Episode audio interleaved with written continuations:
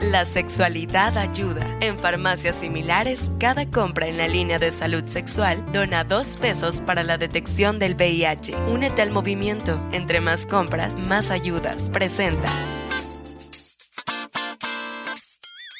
Hola Carlos, ¿cómo estás? Bien, Fortuna, ¿y tú? Hoy te pregunto, ¿has mentido en el sexo? No, nunca, Fortuna, nunca. He ocultado información que podría ponerme... ¡Ay, Carlos! Hoy vamos a hablar de estas mentiras que es que piadosas, que es que lo necesito, es que para que no se sienta mal, es que quiero hacerlo sentir bien o quiero que ella se eleve hasta el infinito y más allá. Vamos a hablar de todos mentimos en el sexo. Tú mientes, yo miento, todos mentimos. ¡Comenzamos! Dichosa sexualidad. Con la sexóloga Fortuna Dicci y Carlos Hernández. En México, cada año se contagian por VIH más de 19 mil personas. Ven a farmacias similares, porque cada producto que compres de salud sexual se traducirá en dos pesos para ayudar en la detección del VIH. Recuerda, tu compra ayuda a la detección del VIH. Únete al movimiento. Entre más compras, más ayudas. Fortuna somos unos embusteros. Buscamos mil maneras para no decir que sí hemos mentido, que nos encanta la mentira y que no sabemos vivir sin la mentira. ¿Sabes por qué? Porque decir la verdad nos va a acarrear echar mano de muchas herramientas con las que muchas veces no contamos. Dayana nos dice, yo no he mentido nunca, solo he omitido alguna información que podría comprometerme. Oye, Fortuna, ¿cómo sé cuando esa información es parte de mi intimidad o cuando esa información debo compartirla porque afecta al otro. Bueno, justamente lo acabas de decir. Cuando esta información impacta al otro, cuando tiene que ver con infecciones de transmisión sexual, con a lo mejor una situación que realmente en la cotidianidad va a hacer que para el otro tome ciertas decisiones, me parece que sería algo que se tendría que mencionar. Pero déjame decirte por qué las personas mentimos. Mentimos porque las expectativas sobre lo que está sucediendo probablemente son muy altas. Y son tan altas que si me comparo o si eh, observo qué es lo que pasa con mi conducta o mi comportamiento, voy a quedar a deber. Y entonces me siento mal y prefiero mentir y exagerar para poder más o menos llegar a la medida de lo que la sociedad, las parejas, mis amigos, mi pareja está esperando que suceda. Mentimos porque tenemos el autoestima baja, porque no me atrevo a decir cuántas parejas sexuales probablemente he tenido en mi vida, porque esto significaría ponerme a lo mejor a decirte, pues he tenido una y a lo mejor me fue de la patada y esto va a hacer que me veas de una forma diferente. Mentimos porque queremos sacar provecho de las situaciones. Mentimos por un mecanismo de defensa. Todo esto es, son motivos por los cuales mentimos, Carlos. Oye, Fortuna, te quiero preguntar. ¿Es pertinente en ocasiones mentir? Y lo quiero sumar con lo que nos dice Gisela. Yo sí le mentí a mi esposo. Le dije que solo había tenido una pareja sexual, pero no es verdad. ¿Será buena idea decirle la verdad? Mira, esto es muy subjetivo, Carlos. Yo creo que cada situación es distinta. Yo en principio, así como este, de forma totalmente honesta, te tendría que decir que tendríamos que ir con la verdad en la boca. Que si yo me voy a vincular con una persona que no puede tolerar mi pasado, que no puede saber, no sé si tuvo un aborto, que no puede saber algo de mi, mi abuso sexual, por ejemplo, probablemente no estoy con una persona que sea la adecuada para vincularme con ella de principio eso es lo que te diría. Tendríamos que entrar con la verdad a estas relaciones cuando las sentimos seguras, cuando sentimos que estamos entre adultos, maduros, conscientes para poder hacer esta relación. Pero ya hiciste cara, Carlos. No siempre estamos desde ahí, ¿no? Y temo mucho de su reacción y conozco que es conservador y conozco que va a armar un super pancho y a lo mejor se va a alejar cuando es algo valioso lo que tenemos. Por lo tanto, en ese caso, ocultar cierta parte de la información sería algo importante. Pero te voy a contar lo que pasó muy cerca de mí y es que una chica en mi historia de vida, abortó tres veces durante este periodo de tiempo, ¿no? En la secundaria, en la preparatoria. Llega a la edad adulta y en su segundo parto se complica muchísimo este parto y finalmente le tienen que quitar la matriz. Tú no sabes lo que se habló del doctor, tú no sabes lo que tuvimos que aguantar de esta información y yo sabía que abajo había ciertas cosas que ella estaba ocultando. Entonces, cuando implica una cuestión de salud, una cuestión donde, bueno, pues tú eres parte de mi vida y de mi historia, pues me parece que son cosas que tendríamos que decir, Carlos. Yo, pienso todo el tiempo, todo el tiempo pienso, si te cuesta tanto trabajo poder comunicarle a tu pareja algo tan importante, revisa si hay comunicación, revisa si hay respeto, revisa si hay empatía, revisa por qué te está dando tanto miedo comunicarlo. Dime, Fortuna, dime.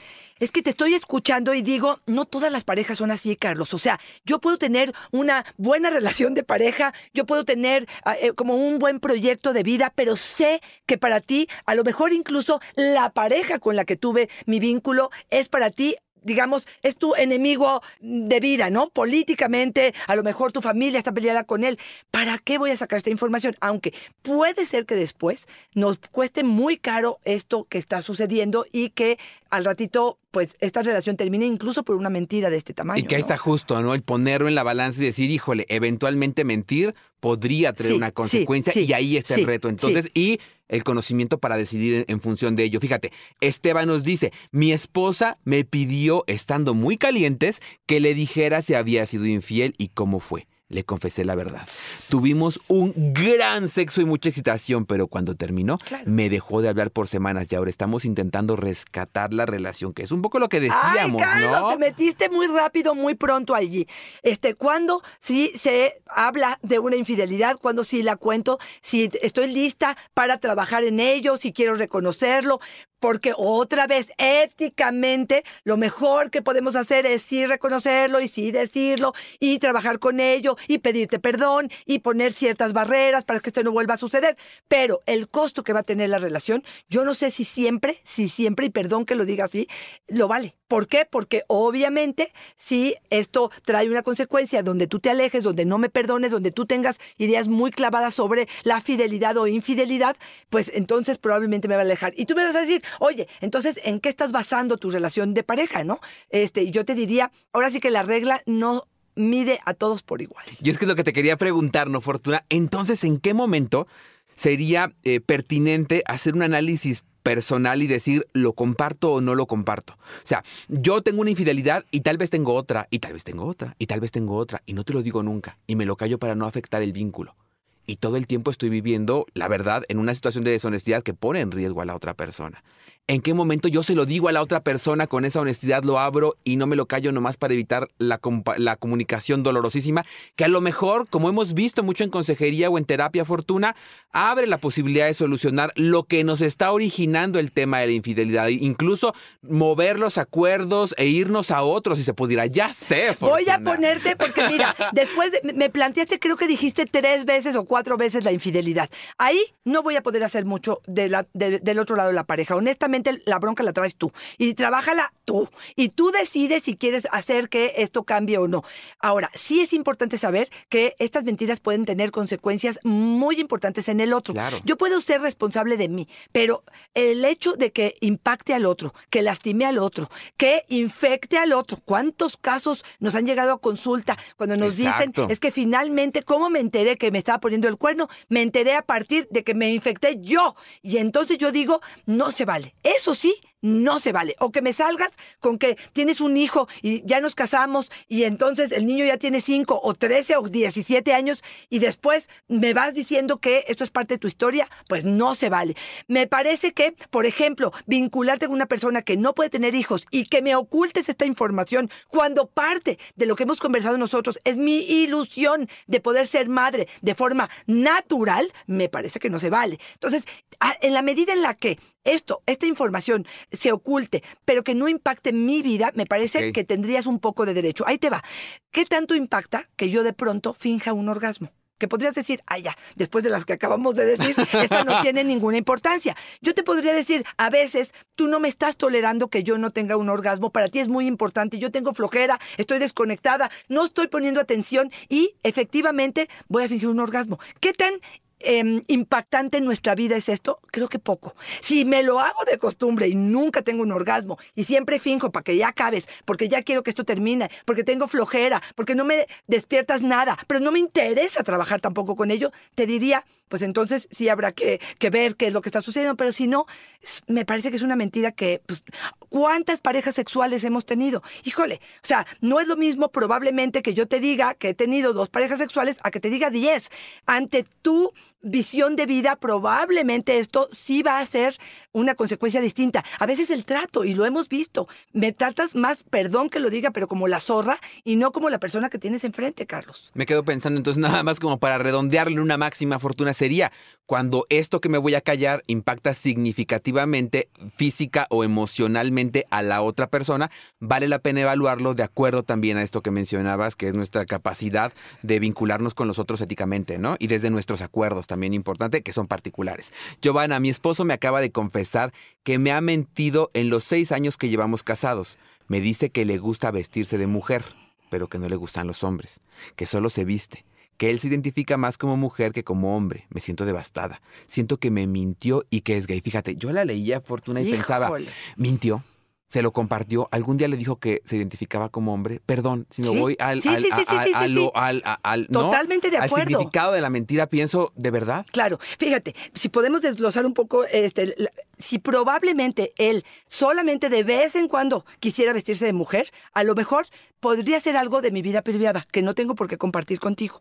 Pero creo que lo que cambió el tono de la conversación fue cuando dijo, me considero, me siento una mujer. Ahí sí, porque yo me estoy vinculando desde mi teoría con un hombre. Y tú te sabes o te sientes una mujer. Eso sí era algo que me tenías que haber compartido. Mira, yo he tenido casos de estos, estoy justamente teniendo uno sumamente complicado porque además del asunto es, ya no tengo una erección para tener una relación sexual contigo. Porque si queda en, de vez en cuando me visto, pero puedo funcionar como hombre contigo y puedo seguir cubriendo esta parte del el contrato eh, eh, hablado o no hablado de lo que significaba el erotismo entre nosotros, puedo pensar que es algo que a lo mejor me podrías haber ocultado porque es parte de mi vida privada. Como podrían ser a lo mejor cierta parte de fantasías o algunos fetiches. Pero si esto me impacta, ¿por qué? Porque me considero mujer, pero además en el, la relación sexual contigo cada vez puedo tener menos porque no tengo una erección, me parece que me estás impactando. Y que ahí es un poco a lo mejor lo que decíamos, ¿no? Es mi vida privada, esta identidad que tengo, pero cuando impacta a la otra persona es cuando sí por responsabilidad afectiva lo compartimos. Y la segunda que me gustaría decirte, Fortuna, porque me parece un punto importante, ella nos dice, yo creo que es gay porque se viste de mujer. ¿Necesariamente es gay si se viste de mujer? Qué bueno que lo mencionas. No, muchos hombres se visten de mujer por muchos motivos, que eso sería otro tema de podcast, pero no necesariamente tienen que ser gays. Pueden ser 100% heterosexuales, pero esta parte de la fantasía, este verse con prendas de mujer, esta mujer, por ejemplo, que tenía yo en el consultorio, una de las cosas más dolorosas que, vivió fue que se puso él el vestido que ella se puso en la primera comunión de su hijo y se puso las perlas que él le había regalado en algún momento a ella. Wow. Y esto fue algo que para ella fue devastador. Te voy a decir algunas de las mentirillas que podría en algún momento pasarse, ¿no? Mis fantasías no son solamente contigo. El hecho de poder tener fantasías o con otros hombres o con otras mujeres eh, en mi imaginación, probablemente no tengo que compartirlas y no es que te estoy mintiendo. Otra vez, es parte de mi erotismo privado, ¿no? El hecho de poder decir, por ejemplo, te amo, te amo, te amo y entonces por eso te voy a llevar a la cama, me parece que son mentirillas que de pronto cualquiera de nosotros las usamos y las utilizamos, que no quiere decir que estén bien, pero me parece que son otro nivel de mentira. Ahí te va una que como ya con las que oímos hasta este momento Híjole, es una mentirijilla. Sí. Doria nos dice, yo le mentí a una chica en Tinder sobre el tamaño de mis genitales. Cuando llegó y vio que no era verdad lo que prometió, me trató terrible. Claro, no pues sé es- por qué las mujeres se fijan tanto en eso. ¡No! nos dice. Oye, espérame. Te echó el Estoy choro. en Tinder, que obviamente el- la idea de Tinder tiene mucho que ver con la parte sexual, con el encuentro, con el erotismo. Y me mentiste de una de las cosas más básicas que había. No, no, no. No, no fue porque me importa tu tamaño, me importa porque me mentiste, ¿no? Y Yo ahí pensaba como otras cuando tienes consecuencias. restaurante este, de carnes frías y el- la persona a la que estás invitando es, vegana, ¿no? Y no le dices. Claro, por supuesto, por supuesto. Ahí te va otra de las mentiras que para mí es, son fundamentales y es poder decir, si me masturbo y no se lo digo, ¿estoy mintiendo? Ok. Yo creo que otra vez es parte de mi vida privada, como que también tendríamos que entender que yo soy un individuo, que tengo fantasías, actividades, erotismo, tengo lo privado y hay cosas que son más públicas, que tienen que ver a lo mejor con mi pareja y tengo derecho a guardar ciertas cosas para mí, Carlos. Esa es mi teoría. Pero fíjate, aprovechando a lo mejor este podcast, es poder decir hasta dónde se vale mentir y hasta dónde no. Y otra vez, aquí Carlos y yo estamos exponiendo nuestras ideas. No hay bien o mal, no hay una línea ética y moral para todos, pero lo que sí es importante es tener claridad, primero personal y después en pareja, para poder, cuando menos, estar jugando el mismo juego. Marta, y con ella me despido. Yo creo que se vale tener nuestros secretos. Yo les Exacto. decía a mis parejas toda la verdad de todo, pero no estaban preparados para escuchar. Se enojaban o me dejaban. No estaban preparados. Ahora me guardo para mí aquello que no afecta a otros y lo veo como parte de mi intimidad. es lo que decíamos, ¿no? Y un poco ¿no? la línea, ¿no? También ahí juegan muchísimo nuestros valores, la empatía con la otra persona, saber qué le podría significar y qué le podía mover de manera importante y también en función de eso accionar, ¿no? Totalmente de acuerdo. Yo me acuerdo de las primeras conversaciones que tuve con mi pareja, donde hablamos un poco de lo que cada uno había vivido y él decidió retirarse. Decidió retirarse. Y yo estaba con el estómago revuelto. En ese momento no tenía la madurez para decir, qué bruta, ¿para qué lo hice? Regresó una semana después para decirme, te quiero a ti y, te quiero con todo y tu pasado. Y esto fue algo que me permitió ser natural y poder abiertamente elegir con quién quiero pasar mi vida, sabiendo que no tengo nada que ocultar y que no tengo nada de- que sentirme avergonzada. Pero no creo que sea la fórmula para todos. Exactamente. Y yo creo que resaltas un tema que a mí me parece importante, que es la comunicación y la conversación. A mí sí me parece importante que al iniciar nuestros vínculos de pareja o cualquier forma vincular que tengamos con alguien, tengamos un canal de comunicación abierto y efectivo, que tengamos la posibilidad de abrir estos temas y de conversar lo más posible y de acercarnos lo más posible a un contrato de pareja para que sepamos bajo qué términos estamos llevando este vínculo. Aún así, habrá temas que en el camino Híjole. tengamos que Sí, ir sí, revisando sí, con este mismo feeling, con este mismo conocimiento del otro, con nuestra propia ética, la ética que hemos compartido con el otro y que de alguna manera tendríamos que estar viviendo en, en sintonía. Sé que es complicado, pero Claro. en mucho es un reto que debemos de ir pensando en la necesidad de estar compartiendo la empatía con el otro. ¿no? Porque también es cierto que cuando te cachan la mentira, porque cuánto tiempo la sostienes, ¿no? Es o ya tema. no te acordaste la versión Claro, que tenías, ¿no? ese ¿Qué le tema. dije? Y el otro sí se acuerda perfectamente. Y cuando llega la verdad, ahora resulta que el otro es la víctima y tú eres el, el, el desgraciado que ocultó cierta parte de esta información. Entonces, hay que tener mucho cuidado, hay que saber con quién nos estamos vinculando, en la medida en la que podamos ser como un poquito abiertos en ese sentido, pero creo que retomo lo que tú dijiste, un diálogo, un diálogo honesto, un diálogo ético y cero dramatismos en poder reaccionar ante el otro, porque si el otro me cuenta una Claro. cosa, eh, poder cuidarla, valorarla, agradecerla y poder saber que es algo que es parte de su historia, no es quien está en este momento frente a nosotros. Es que me aparece todo el tiempo en la frente la palabra madurez, pero qué chingado Ah, complicado es el claro, tema de la claro, por madurez. Fortuna, por favor, oye, ya.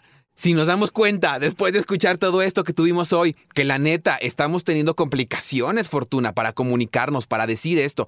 Si yo no sé si será pertinente compartirle esta información, si tal vez fui infiel y no sé si es buen momento para decírselo o no decírselo o callármelo, quizá la mirada de un externo, Fortuna, de un mediador, nos dé un punto de luz, Fortuna, que nos permita accionar de manera mucho más proactiva. ¿Dónde te encontramos? Estoy en arroba Fortuna eh, en Twitter, Fortuna Dichi Sexóloga en Facebook y en Instagram estoy como Fortuna Dichi. Déjame decirte algo, Carlos.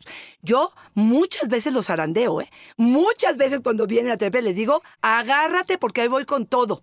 Y muchas veces soy abogada del diablo y muchas veces no soy tan empática para tratar de hacer que el otro tome decisiones asertivas en su vida.